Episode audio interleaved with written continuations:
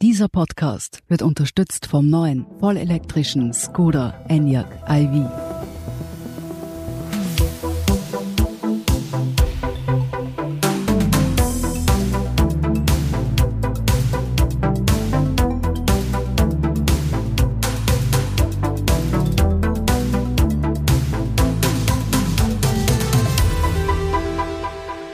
Hören Edition Zukunft, der Standard-Podcast über das Leben und die Welt von morgen. Mein Name ist Fabian Sommervilla und heute sprechen wir über eine Entwicklung, die vielen Personen Sorgen bereitet, auch meinen beiden Studiogästen.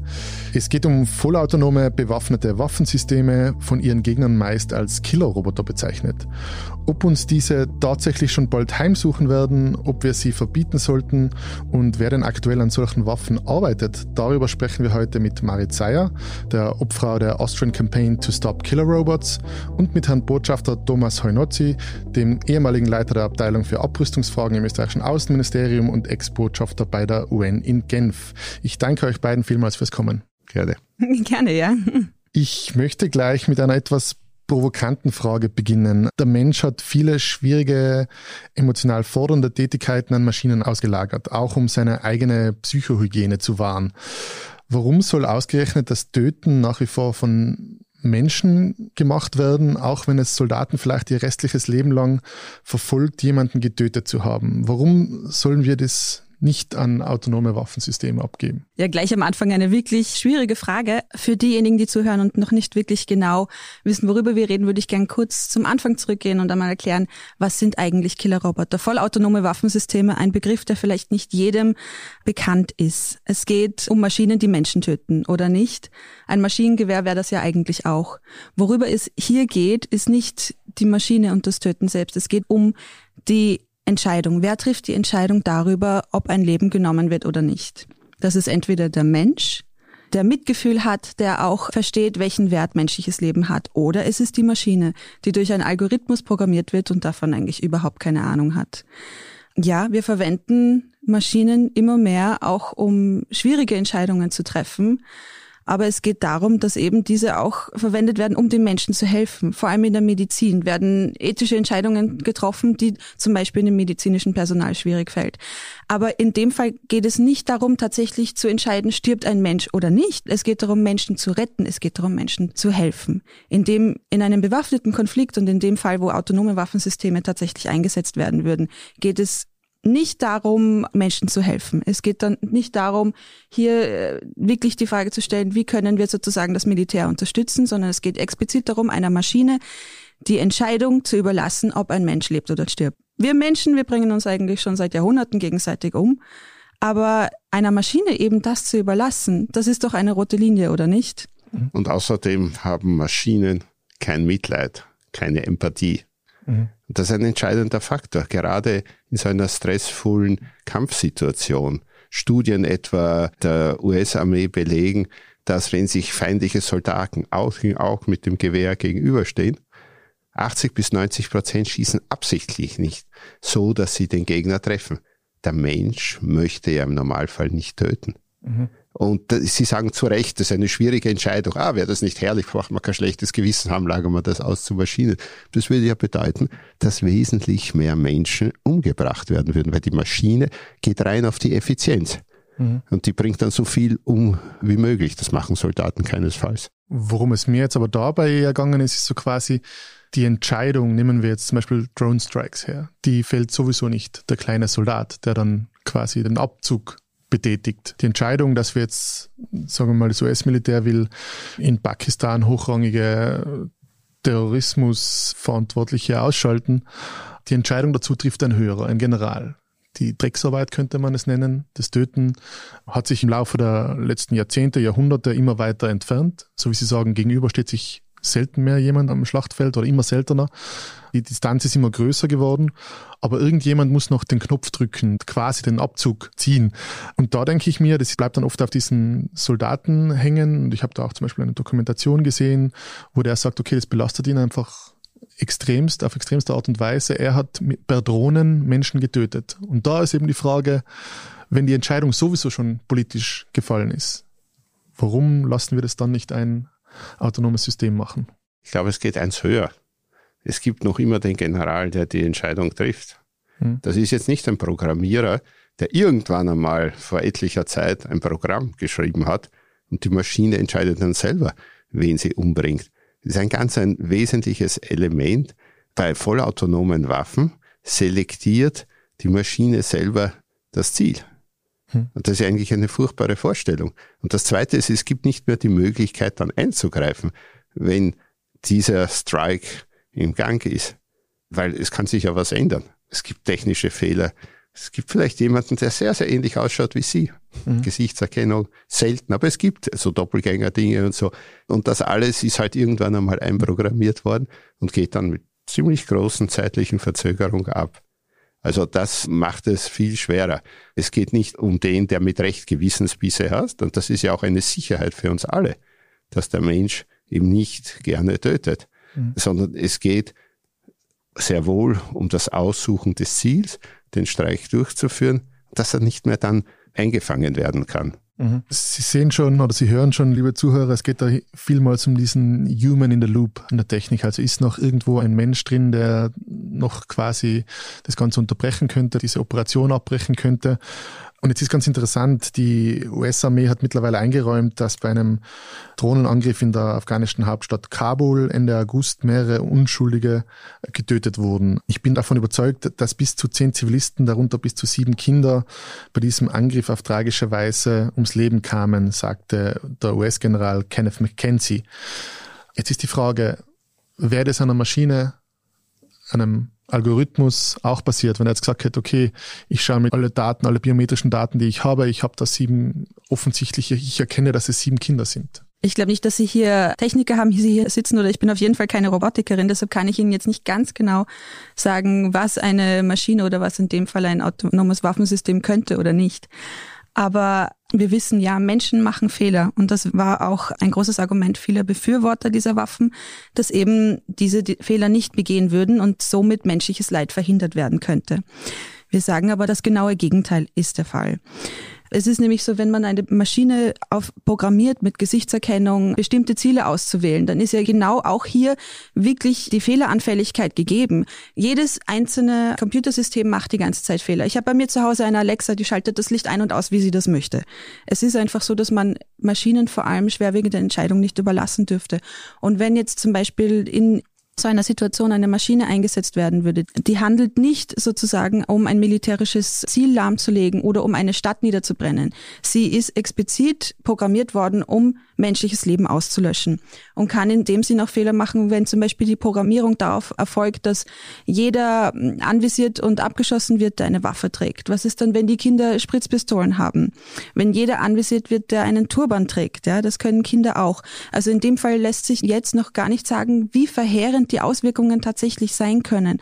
Und dann nicht nur die Frage, wie viele sterben, sondern auch, was Sie vorhin erwähnt haben, wer trägt hier tatsächlich die Schuld? Ein Soldat, der den Abzug drückt, ist daran schuld und muss damit zurechtkommen. Ja, aber es macht es ja viel leichter, eben diese Entscheidung an eine Maschine auszulagern. Das würde ja bedeuten, im Grunde, wenn hier niemand mehr schuld ist, dass ja viel mehr Menschen im Endeffekt sterben, dass auch die Konfliktführung oder die Entscheidung, in einen Konflikt einzutreten, viel leichter wird, wenn man eben dieses Problem nicht mehr hat. Und dann ist trotzdem auch die Frage, wer ist im Endeffekt verantwortlich? Die Zivilisten, die Familie verloren haben. An wen können sie sich tatsächlich wenden? An den Hersteller, an den Robotiker, der am Computer sitzt und die Maschine programmiert oder an den General, der so weit davon entfernt ist, dass man den rechtlich sicher nicht belangen kann. Also hier gibt es viele Schwierigkeiten und es lässt sich eben nicht sagen, ob im speziellen Fall die menschlichen Leben gerettet hätten werden können oder ob das eigentlich noch viel schlimmer geworden wäre. Mhm. Und beim konkreten Fall, glaube ich, ist wichtig, das war natürlich nicht der Einsatz von vollautomatischen tödlichen Waffensystemen, sondern da war ein Mensch, der, wie das normal nach wie vor ist, gerade bei Drohneneinsätzen, hier den Befehl gibt, der Drohne dorthin zu fliegen, das ist über hunderte Kilometer und äh, das wird überwacht und dann kann es jederzeit abgebrochen werden. Und die Amerikaner haben ja das nicht zum ersten Mal gemacht. Und es hat genug Fälle gegeben, wo sie es abgebrochen haben. Weil wenn der Terrorist sich inzwischen vielleicht begibt in ein Spital, um einen Verwandten zu besuchen, dann will man ja sicher nicht das ganze Spital jetzt äh, mhm. in die Luft jagen. Und das ist also ein wesentlicher Vorteil, wenn es nicht vollautomatisch ist. Weil wenn es vollautomatisch ist, können sie nicht mehr abbrechen. Mhm. Egal, wo der jetzt hingeht, da geht am Markt, dann gehen hunderte Leute in die Luft. Mhm. Und das ist schon sehr wichtig, dass nach wie vor, wie Sie sagen, mein in der Loop ist und das abbrechen kann. Das heißt, die Antwort auf Ihre Frage ist eindeutig. Das ist ein furchtbarer Vorfall gewesen. Das sollte nie vorkommen. Nur wenn das Maschinen machen würden, würde es viel mehr vorkommen ich finde einfach dieses ganz interessante Spannungsfeld, weil wir gerade jetzt zum Beispiel beim Autofahren haben Menschen auch die Angst davor, ihre Verantwortung abzugeben und diese einer Maschine zu übertragen. Und wir stecken da so ein bisschen in einem Dilemma fest, weil vielleicht insgesamt würde der Straßenverkehr sicherer sein, wenn nur mehr vollautonome Autos unterwegs sind. Aber es erwischt vielleicht irgendjemanden, der dann am Ende keine Schuld hat. Das Ganze kann man aber natürlich nicht eins zu eins übertragen auf jetzt äh, autonome Waffensysteme, weil es eben da genau nicht darum geht, äh, Leben zu äh, beschützen, sondern im Endeffekt geht es darum, Leben auszuschalten. Aber es schwingt halt immer diese Angst mit, vom Menschen gewisse Teile abzugeben und hier halt im Extremfall am Ende sogar über Leben und Tod zu entscheiden. Also, weiß nicht, könnt ihr da auch Parallelen erkennen oder sehe ich das jetzt gerade komplett falsch? jedes Mal, wenn mit Freunden das Thema autonome Fahrzeuge aufkommt, dann das, was tatsächlich kompliziert wird und immer diskutiert wird, ist ja das, was ich nenne, das Oma-Kind-Problem. Die Situation tatsächlich, in der auf der einen Straße sozusagen die Oma rübergeht und auf der anderen Straßenseite vielleicht ein Kind und das Auto muss in dem Fall dann entscheiden, wen fahre ich nieder. Mhm. Und das ist ja eigentlich genau der Diskussionspunkt, wo das wirklich von einer ethischen Komponente diskutiert wird. Und das ist etwas ganz Furchtbares, dass man einer Maschine diese Entscheidung überlässt. Und was sage ich dann den Enkelkindern von der Oma? Aber das ist ja genau das, was vollautonome Waffen tun sollen. Sie sollen diese Entscheidung treffen, nämlich genau die, vor der wir so große Angst haben, wenn wir das Thema autonomes Fahren diskutieren. Aber man muss natürlich auch dazu sagen, wenn man immer sagt, die Waffen treffen diese Entscheidungen, die Algorithmen treffen diese Entscheidungen, natürlich auch nur von menschlichem Material gelernt haben, von menschlichen Entscheidungen gelernt haben, dass die nicht irgendwie jetzt sich ausmachen. Okay, also man kann ja Algorithmen auch programmieren und kann sagen. Aber wäre das dann quasi für euch bei der Kampagne jetzt der Schritt zu viel Retour, dass man sagt, okay, ein Mensch hat zwar noch entschieden, auf was er schauen sollte, aber er ist nicht mehr da, um wie der Herr Botschafter gerade gesagt hat, das eventuell abzubrechen, wenn er jetzt sieht, okay, der Terrorist biegt gerade in eine Volksschule ab. Und dann will ich halt dadurch will ich den dort nicht mehr töten oder so. Ist das dann quasi dieser Schritt zu viel, dass man nicht diesen direkten, konkreten Handlungsmöglichkeit hat, abzubrechen, oder? Zum Beispiel. Ganz genau. Das wäre ja eigentlich ein klassischer Beispielsfall. In dem Sinne würde ja genau der Mensch nicht mehr entscheiden können und die Maschine entscheidet dann, tötet und der Mensch hätte nicht getötet. Mhm. Also genau ein klassisches Beispiel, was passieren würde, wenn wir Waffen das überlassen. Und das wäre natürlich ganz klar völkerrechtswidrig. Mhm.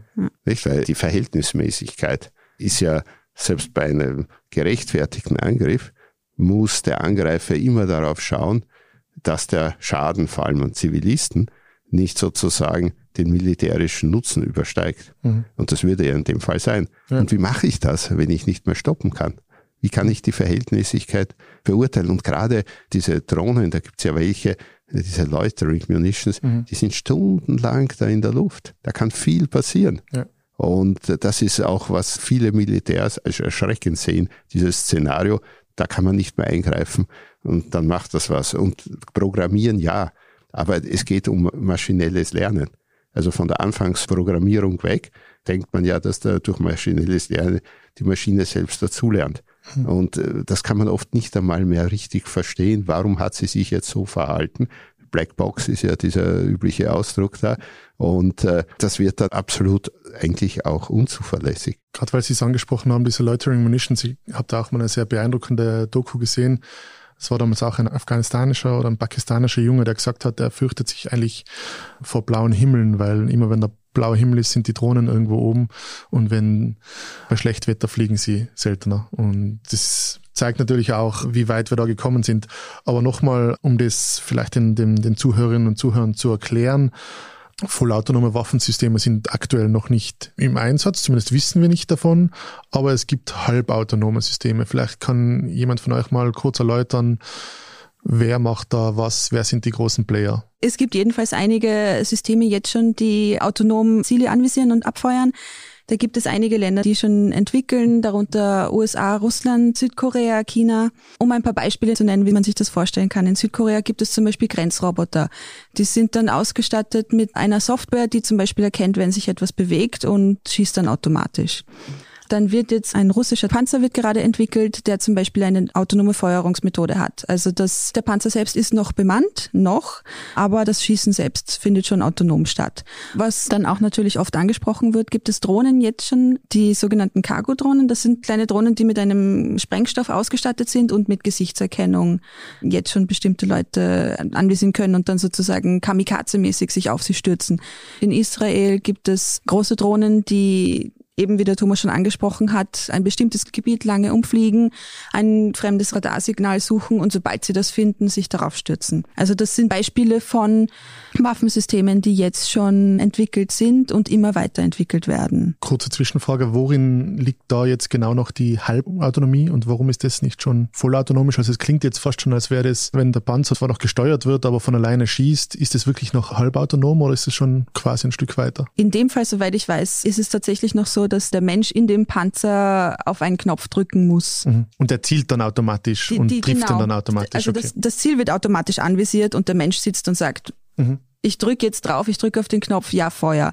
Aber in dem Sinn natürlich auch, wie schnell der Mensch wird wahrscheinlich öfter nicht tatsächlich überlegen, ist das jetzt ein gutes Ziel, ja, nein, sondern wird den Knopf drücken und der Maschine vertrauen, ohne wirklich groß drüber nachzudenken. Und wir haben ja auch schon gesehen, oder man hört es immer wieder, dass Menschen oder Soldaten, die diese Drohneneinsätze fliegen, extrem abstumpfen, dass sie sagen, okay, die ersten fünf, zehn Einsätze, die sind mir noch richtig nahe gegangen, aber irgendwann fühlst du dich in diesem Bunker, wo auch immer sie sitzen, wie bei einem Computerspiel und das Töten allein schon aus der Entfernung wird leichter und man denkt irgendwann gar nicht mehr dran. Aber es ist schon krass, was das mit Menschen macht und das ist, glaube ich, wieder diese Distanz, ob man sich jetzt am Kampffeld gegenübersteht oder ob man irgendwo sitzt oder irgendwann eben nur mehr der Algorithmus da ist quasi. Ja, also ehrlich gesagt, ich war einmal in so einem Zentrum, gerade Afghanistan, solche Drohnenangriffe, wo Soldaten dieses Computerspiel, das schaut wirklich aus wie ein Computerspiel, wo sie da den einen verfolgen und dann gegebenenfalls am Knopf drücken. Ich habe mit denen reden können und die haben gesagt, das ist also irrsinnig moralisch belastend, wenn es wirklich zu einer Tötung kommt. Und die haben jetzt auch psychologischen Beistand und, und, und dort. Ja. Das mit dem Abstumpfen, sicher, es gibt auch Massenmörder, die dann abstumpfen, ja, aber das Normale ist es nicht. Ich glaube, die menschliche Natur ist schon ein gewisser Schutzschild und darum geht's ja, nicht? Das ist ja auch ein Argument für die ganze Kampagne. Sicher. Wir machen eine kurze Pause und sind gleich wieder zurück. Es ist schlau, an die Zukunft zu denken sie positiv und nachhaltig zu gestalten, sie mit Intelligenz, Effizienz und Freude aufzuladen. Und richtig schlau ist es, sich mit dem neuen Skoda Enyaq iV schon jetzt in die Zukunft bringen zu lassen. Ein voll elektrisches Auto, das aber immer noch eines ist, ein Auto. Das Spaß macht, schön ist und voller Innovationen. Ein Auto nicht nur für die Zukunft, sondern für jetzt und für uns. Recharge Life, der neue Enyaq iV. Skoda, simply clever. Wir sprechen heute über Killerroboter und unter anderem auch über ein Verbot solcher Waffen. Und ich muss sagen, die Kampagne selbst ähnelt für mich in einigen Bereichen jener für ein Verbot von Atomwaffen. Ist jetzt diese Kampagne tatsächlich ein Vorbild und stehen Sie vor ähnlichen Schwierigkeiten, solange nicht einer der Großen mitmacht, sagen wir jetzt mal die permanenten fünf im UN-Sicherheitsrat? Es gibt ja mehrere Kampagnen, die sich dafür eingesetzt haben, für humanitäre Ziele, gerade in bewaffneten Konflikten. Nicht? Und das ist übrigens ja auch von Österreich eines der Hauptthemen, der Schutz der Zivilisten in bewaffneten Konflikten. Daher arbeiten wir auch so gut mit den Kampagnen zusammen. Diese Kampagne Killer Robots, glaube ich, hat sehr, sehr viel gelernt von jener, die zum Antipersonenminenverbot und Cluster Munitions Verbot geführt hat. Es dreht sich also auch um den gleichen Rechtsbereich eigentlich. Und natürlich die jüngste Kampagne ICANN für Nuklearwaffenverbot, da glaube ich, kann man durchaus sehr, sehr viel lernen. Die haben sehr gut auch gearbeitet, ist aber thematisch natürlich ein bisschen woanders angesiedelt. Sie haben immer das Problem, nicht nur in der Abrüstung, wenn Sie zum Beispiel rauchfreie Lokale wollen, da werden die Raucher dagegen sein. Das ist ja verständlich, nicht? Sie können nie davon ausgehen, dass alle und gerade die, die vielleicht gerade an solchen Waffensystemen forschen und sie entwickeln, sofort begeistert aufspringen werden und sagen, ja, wir wollen ein Verbot, wir machen mit. Und vor allem die, die verdienen auch daran. Na, natürlich, das, es geht auch ums Geschäft, ganz klar.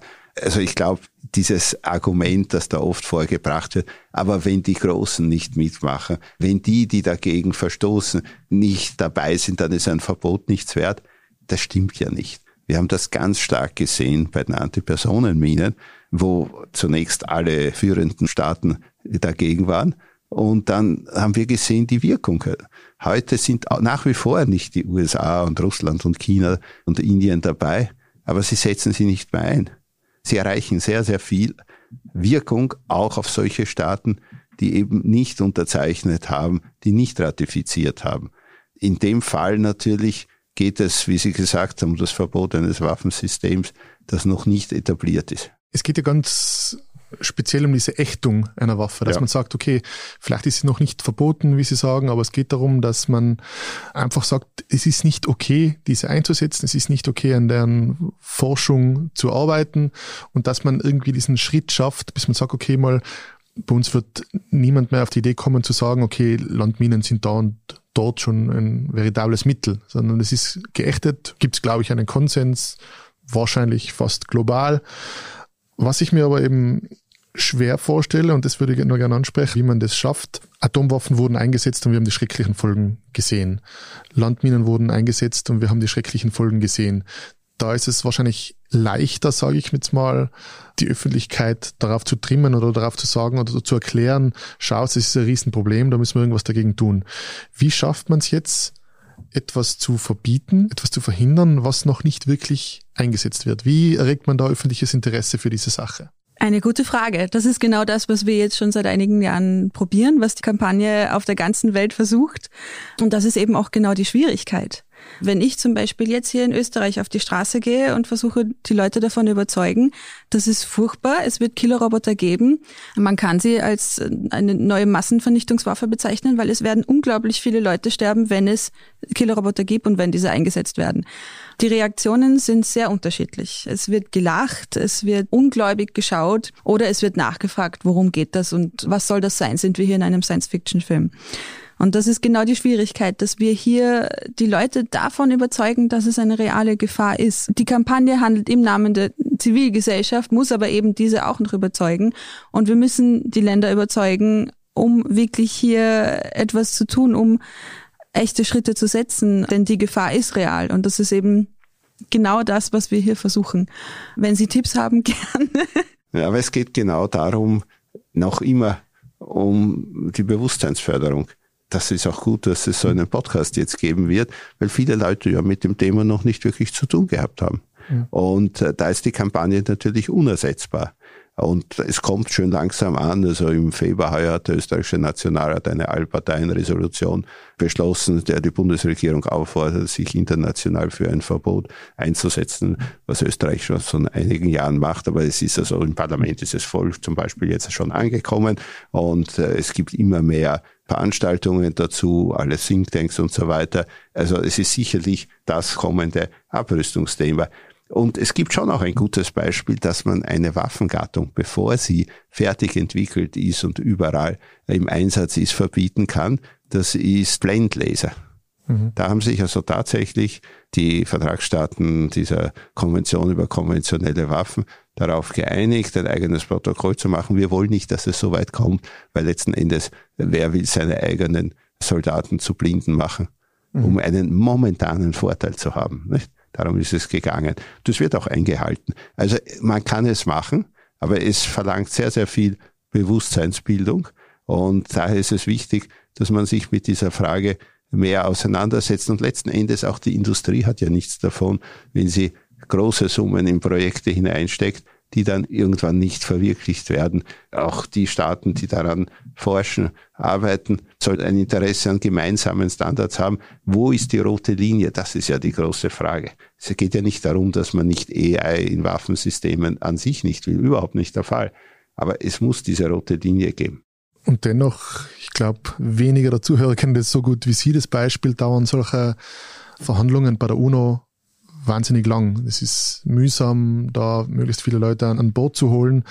Jetzt droht so ein bisschen die Zeit auszugehen. es schaut so aus, okay, die KI geht recht schnell voran. Wir haben es gehört vorher, diese halbautonomen Systeme sind schon sehr fleißig im Einsatz. Wahrscheinlich könnten sie vollautonome Systeme schon lang einsetzen, vermute ich jetzt mal, ohne jetzt genauen Einblick zu haben. Wie schafft man es quasi da auf Tempo zu drücken? Also Sie haben vollkommen recht. Wir haben jetzt im Rahmen dieser Konvention über konventionelle Waffen seit 2014 Gespräche zu dem Thema. Das ist aber kein Verhandlungsmandat, um irgendein Rechtsinstrument zu machen, sondern nur Gespräche, was könnte man machen, was sind die Probleme. Man hat schon gewisse gemeinsame Grundsätze jetzt erarbeitet, aber die sind noch sehr allgemein, wie zum Beispiel, dass das internationale humanitäre Recht natürlich auch dafür anwendbar ist. Also zu einer echten Regelung sind wir noch weit entfernt. Jetzt ist diese fünfjährige Revisionskonferenz der konventionellen Waffenkonvention. Im Dezember, oder? Im Dezember. Und da muss vorgelegt werden, wie weit man kommt. Und ich glaube, es ist den allermeisten klar, man kann nicht sagen, jetzt tun wir noch weitere zehn Jahre da uns darüber unterhalten und vielleicht haben wir dann so viel Gemeinsamkeit, dass man irgendeine Regelung verhandeln kann, weil dann ist zu spät.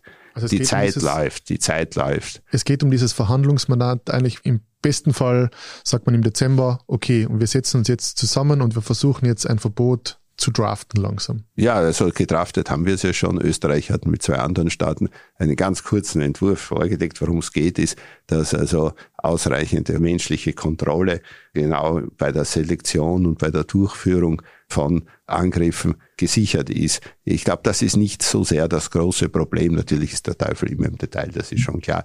Aber es ist so, dieses Organ, ja, die Vertragsstaatenversammlung dieser Konvention, arbeitet auf dem Konsensprinzip.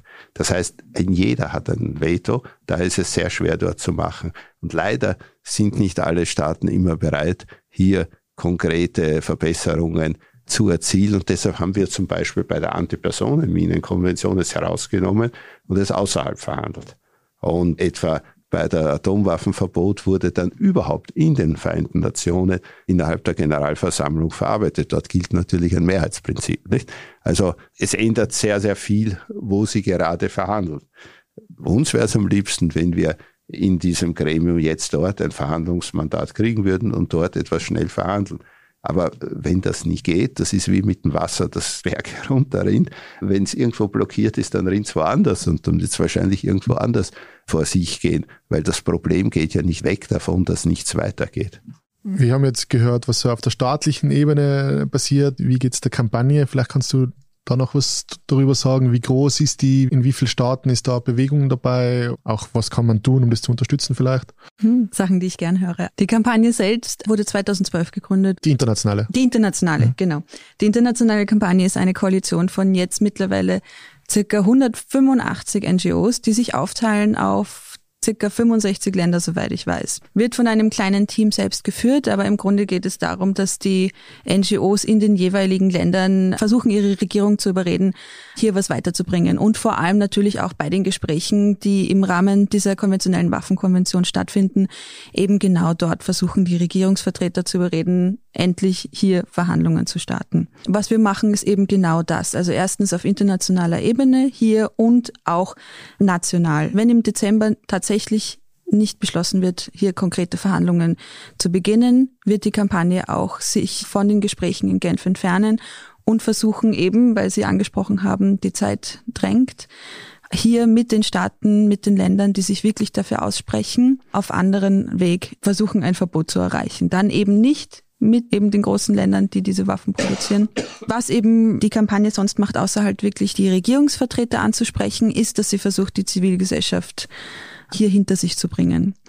Das versuche ich auch in Österreich. Ich habe hier den österreichischen Zweig dieser Kampagne gegründet, das Ganze 2019, nachdem ich ein Verwaltungspraktikum im Außenministerium gemacht habe und bin sehr stolz darauf, dass Österreich wirklich zu den Ländern gehört, die hier ein internationales Verbot schon lange unterstützen. Österreich hat auch letzte Woche tatsächlich eine virtuelle Konferenz zu dem Thema veranstaltet, die wirklich großartig war, ein unglaubliches Eröffnungspanel hatte und hier hoffentlich wirklich großen politischen Druck auch erzeugen wird. Was ich mit meiner Kampagne hier in Österreich mache, ist, dass ich versuche, eben der Regierung den Rücken zu stärken, dass ich versuche, die Leute hier in Österreich auf das Thema aufmerksam zu machen, vor allem mit Sachen wie diesem Podcast, was wirklich hilfreich ist. und dass ich auch versuche, Österreich dazu zu bringen, seine Vorreiterrolle noch weiter zu stärken, zum Beispiel mit einem nationalen Gesetz.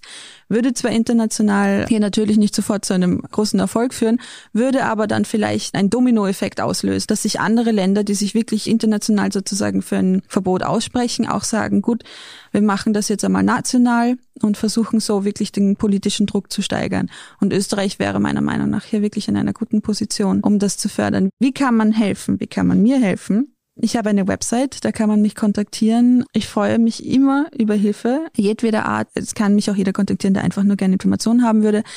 Das Ganze zu finden bin ich auf KRC Austria, also KRC, austria.at. Auf der Website sind auch einige Informationen zu finden und ich freue mich über Nachrichten. Wir werden es dann auch bei uns verlinken, dann findet man es sicher auch. Vielen Dank. Herr Botschafter, vielleicht nochmal dieser speziellen Rolle Österreichs. Österreich ist ja auch bei Nuklearwaffen, war Frage der, der Abrüstung sehr prominent, auch international sehr geschätzt. Woher kommt es? Und vielleicht können Sie da auch ein paar Meilensteine vielleicht kurz erwähnen in Abrüstungsfragen. Sehr gerne. Ich glaube, es kommt daher, dass wir den Menschen im Zentrum sehen, gerade wenn es um Sicherheitsfragen geht. Nicht? Ich meine, Sie haben Nuklearwaffen angesprochen. Sicherheit mit Nuklearwaffen bedeutet, dass möglicherweise Hunderttausende, wenn nicht Millionen Menschen sterben. Sicherheit wovon? Jedes Land besteht ja aus der Bevölkerung.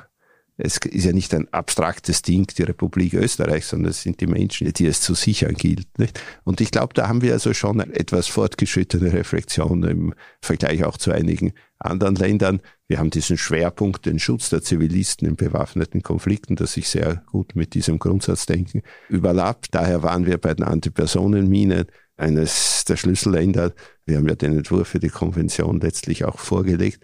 Und wir haben auch gelernt, das geht immer nur in einer sehr engen Zusammenarbeit mit der Zivilgesellschaft. Und Killer Robots International ist natürlich äh, eine riesige Organisation in so vielen Ländern und da sind auch sehr viele Wissenschaftler dabei.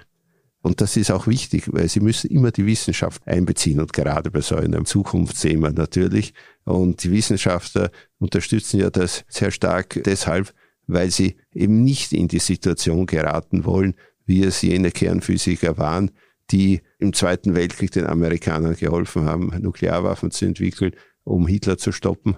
Dann haben sie auf einmal gesehen, dass jetzt Hunderttausende Menschen, unschuldige Zivilisten in Japan sterben. Und ich glaube, dass da schon auch sehr viel Verantwortung gefühlt wird in weiten Kreisen. Das geht durchaus auch in die Wirtschaft, die wir natürlich auch versuchen einzubeziehen. Und äh, es kann nicht sein, dass alles, was technisch möglich wird, auch erlaubt ist weil das wäre eine schlimme Welt. Das ist ein sehr schönes Schlusswort, um was es hier wirklich auch geht, weil möglich sein wird es wahrscheinlich sehr bald, wenn es nicht schon ist, aber es geht darum, um diesen politischen Willen, ob wir das zulassen wollen und man kann ja ein paar Dinge auch regulieren. Vielen Dank jedenfalls, Frau Seyer, Herr Botschafter, fürs Kommen. Das war sehr interessant. Vielen Dank. Hm? Und damit auch ein herzliches Dank an all unsere Hörerinnen und Hörer. Ja, was sagen Sie? Sollten Killerroboter verboten werden? Diskutieren Sie gerne unter diesem Artikel auf der standard.at slash Zukunft. Dort finden Sie auch viele weitere Artikel rund um das Leben und die Welt von morgen. Wenn Ihnen der Podcast gefällt, lassen Sie uns doch gerne eine positive Bewertung auf Apple Podcasts oder Spotify da. Es freut uns immer sehr. Unterstützen können Sie uns auch, wenn Sie für den Standard zahlen, zum Beispiel mit einem Abo. Alles weitere dazu auf abo.derstandard.at. Das war's für heute. Die nächste Folge Edition Zukunft erscheint in zwei Wochen. Bis dahin alles Gute und bis bald. Ciao, Servus.